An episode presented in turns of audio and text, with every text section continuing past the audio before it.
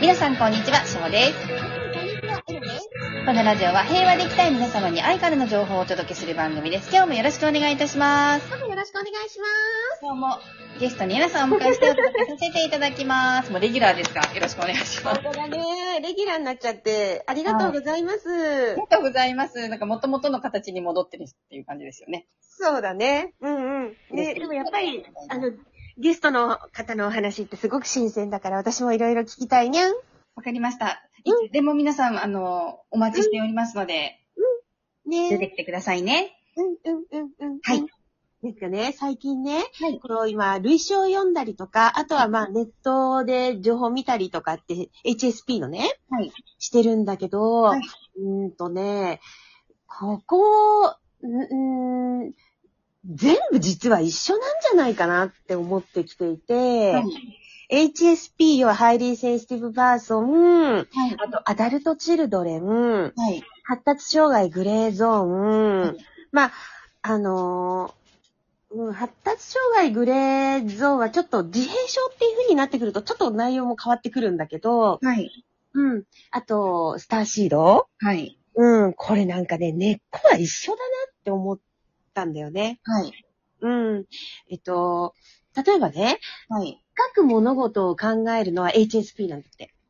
はい。うん。だけど、思考がぐるぐるぐるぐる、うんと、ぐるぐるぐるぐるしちゃうのは、うんと、なんだっけ、アダルトチルドレンなんだって。はい。うん。で、思考がぐるぐるしながら取り留めもないことを考えていっちゃうのが ADHD。はい。うん、どんどん思考が移っていっちゃうっていうのがね。はい。うん。で、なんかこういう区分けっていうのがはい。あるんだよね。ありますね。うん。はい。あ、うんとね、この世界今よく5人に1人が HSP でとか、えー自分が HSP なのかアダルトチルドレンなのかなんていう、そういうのを、あなたは HSP ではなくアダルトチルドレンですみたいな、こういう判断、診断っていうのもあるんだよね。そうあります。あの、うん普通にネットを調べれば、HSP 診断とか出てきますよね。うん。そうだよね。はい。ね私全部持ってるんだよね。ああ、はい。うん、深く熟考するっていうのはもう得意だし、で、ぐるぐる考えるっていうのは今はないけど、はい。昔、そのアダルトチルドレンの頃っていうのはもうそれしかなかったし、で、こう、取り留めもなくいろんなことを考えるっていうのも嫌いじゃないんだよね、そういうのもね。はい。で、全部持ってるから、やっぱり人ってはいパキッパキッと区分けができるものじゃないんだな、はい。うん、思うんだよね。じゃあ、根本は何かはい。って言ったら、根本はやっぱり一個だよね。はい。セルフアウェイクでやってるところのね。そうですね。はい。で、アダルトチルドレンが増えちゃうのも、はい。しょうがないよ。だって、みんなが誰かに愛されたい。うーん。うーん、みんなが誰かに愛されたい中で結婚して、で、子供を育ててるから、子供から愛されたいじゃない。そうですね。うん。うん。そうですよね。だだか、ら愛されたいからう、ん。愛するっていう感情が難しくなってきちゃう時はありますよね。そう。そうなの、そうなの。そう。うんで愛されたいのに、はいあの、親自身がアダルトチルドレンだったりとかすると、愛を求める子供になっちゃうから、あの、子供に対して過度な要求をしたりとか、はいはいという変な風に行くんだよね。そうですよね。子供は愛してるんですけどね、うん。あの、ママのことも、パパのことも大好きなんだけれども、そう。だけど、うん、なかなかそれが、こう、わからなかったり。そう。子供が絶対的に自分のことをはい多分愛してるっていうのをもしかしたら本能的に分かってるのかもしれないのね。はい。で、本能的に分かっているから、はい。あのー試すんだと思うの。だって心が成長してないから。うーん、そうですね。あの、結局、おり、親の、うん。結構、エゴというか、こうしてほしい、ああしてほしい、ああなのたこうしなさい、ああしなさいっていうのを押し付けてるって思います。うん、そうなの。で、私、ある本でね、読んで、これは興味深いなと思ったのはが、い家庭間の嫉妬っていうのがあるのね。はい、はい。家庭内の嫉妬。はいはいでよくあるのが、やっぱりお父さんが子供に嫉妬をする。はい。あうんよくあります。はい。あるのが、あと、お母さんが成長していく娘が可愛がられることに対して嫉妬するのね。はい。うん。はいはい。うん。で、こういうところがやっぱり歪な、はい。うん、この愛情関係っていうのになっていくから、また子供がアダルトチルドレンになっていくんだよね。うわーなんか、負の連鎖ですね。そうなんですよ。っていうのが、その辺のこの像っていうのがなんかちょっとつかめてきてるんだけど、今、ルツボね、今、まだ私は。うーん。じゃあでももう、なんか、いろんなことがうん。うん。細分化されてる感じがします。そうだよね。はい。皆さんの中で。そうだね。だんだん全体像っていうのは、何がいいってこうやってね、頭の中で考えてるより、私がこうやってラジオとかでアウトプットさせてもらうことはい。うん、これがね、うんやっぱり自分の整理になるみたい。いつでも出てきていただいたらもう私は大歓迎です。ありがとうございます。だから、ラジオ聞いてる方では、もしかするはと、い。あのー、家庭間の嫉妬っていうのにあったことがある人もいると思うのね。はい。うん。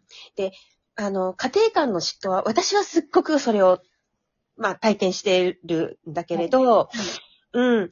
だからね、褒めることができないんですよ、親が。うーん、そうですよね。褒めてたまるもんかなんですよ、自分の子供を。いや、褒めだ、褒められてないうん思います。私たち世代とか、うんもっとその親の世代っていうのは、うん親からは褒められてないですよね。そうなんですよね。ただ、あの、親から褒められなかったっていう、この私たちの受けた教育っていうのが、私たちは褒めて育てようっていうふうに今度、変わってますよね。うん、はい変。わってるじゃないですか。はいそうすると、また今度ね、ここが弊害になってきてるんだって。はい。褒められるっていうことが、やっぱり子供にとっては嬉しいことだから、褒められることにしか挑戦しなくなるっていう子供が増えてきてるんだって。あらまうん。うん。だからきっとね、褒め方を間違えてるんだと思うんだよね。あ、そっか。う褒んめ方にもそれぞれ、うん。ちゃんと見ていかなきゃいけないっていうことですね。そうそうそう。あの、簡単な問題が全部ドリルができたときに、はいこう親が褒めるでしょそうすると、ドリルのステステップを子供が上げようとしないんだって。なるほど。だってそこで満足しちゃいますもんね。褒められなくなっちゃうからです。そうですよ。もう辛いことはしたくないですよね。うん。あと、ドリルのステージが上がったときに、いい点数が取れなかったら親から褒められないんですよ。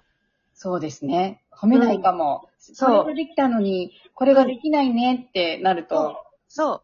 そう。優劣ができちゃいますよね、自分の中で。そうなんですよ。で、そうすると子供は褒められないから、褒めてもらえないから高いチャレンジをしなくなるっていう、なんか一つの説が出てきてるんですよね、今。あーそういう時どうしたらいいんでしょうね。だ結局、チャレンジする行為に対して、称賛、称賛というか、まあ、認めるというか、褒めればいいんじゃないのかな。うん。うん。頑張ってるねって、その、頑張ってる姿勢がすごくす素晴らしいとか、ね、いい点を取ることだけが全てじゃないって、ちょちょっとなんか、わかんないけど、なんかやっぱりそういうことなんだと思うんだよね。うん、うん。そう。でいろいろね、本当にいろいろ、ああ、いや、こういうな、この世界は、って今、トップトップトップ、ごめんなさい、お水つい でます。そうこの世界はね、あのありますよね。うん、やっぱり人間の世界だから、ああ、いや、こういうの世界だな、っていうふうにはつくづく思ええう。うん。うん。そうなんですよ。そうですね。でも本当これって自分自身にも置き換えられますよね。そうだね。ううんでもだからこそ、誰からから褒められるからとか、褒められないからじゃなくて、自分自身がどうしたいかっていうその立ち位置にもう一度つくことが大事なんだよね。そうですね。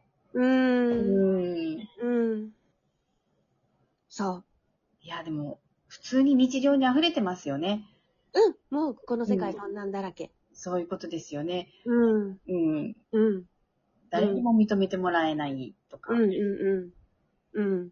でもね、そうだな。長い人生生きてるとね、うーん。まあ、ごく一部のね、そういう、称賛されてる方っていうのは除いてね、はい私はほとんどの人が認められるっていうことはないと思うんだよね。うん。うん。その一時、ありがとうございますとか、あなたのおかげでっていうのはあるかもしれない、もちろんそれは。いはいだ。けど、長い人生ずっとその状態っていうのは私はないと思う。いや、でもここの称賛されるのをずっと継続、死ぬまで継続するなんていうのはちょっと難しいですよね。うん。うん。そう。で、もしその継続っていうのをしている人がいるのであれば、きっとその人ははい認められる認められない以前に、すごくね、うん、私がどうしたいかっていうところから努力してるんだと思うんだ。なるほど。うん。うう。んんうんうん。はうい。んで、そうすると、それが巡り巡って、人のまたためになるから、人からありがとうございますっていうふうにはいなるのかなって思うんだよね。ということは、うん。小戸えなさんの話にも出てきたように、うん本質の自分うんっていううんのをうん。常に常にブラッシュアップしていかないと、うん。そこに失っちゃうと、もうすぐストーンって落ちてしまう、うんっうん、と思う。ていうことですようね。ん。うん。そう、やっぱり次のこのステージとかに上がるときっていうのは、やっぱり苦しいときってあるんだよね。はい。うん。だけどそこは誰が認められるからではなく、自分自身がやっぱりこの次のステージにチャレンジしていきたいんだっていう思いからだからね。はい。うんう。ん。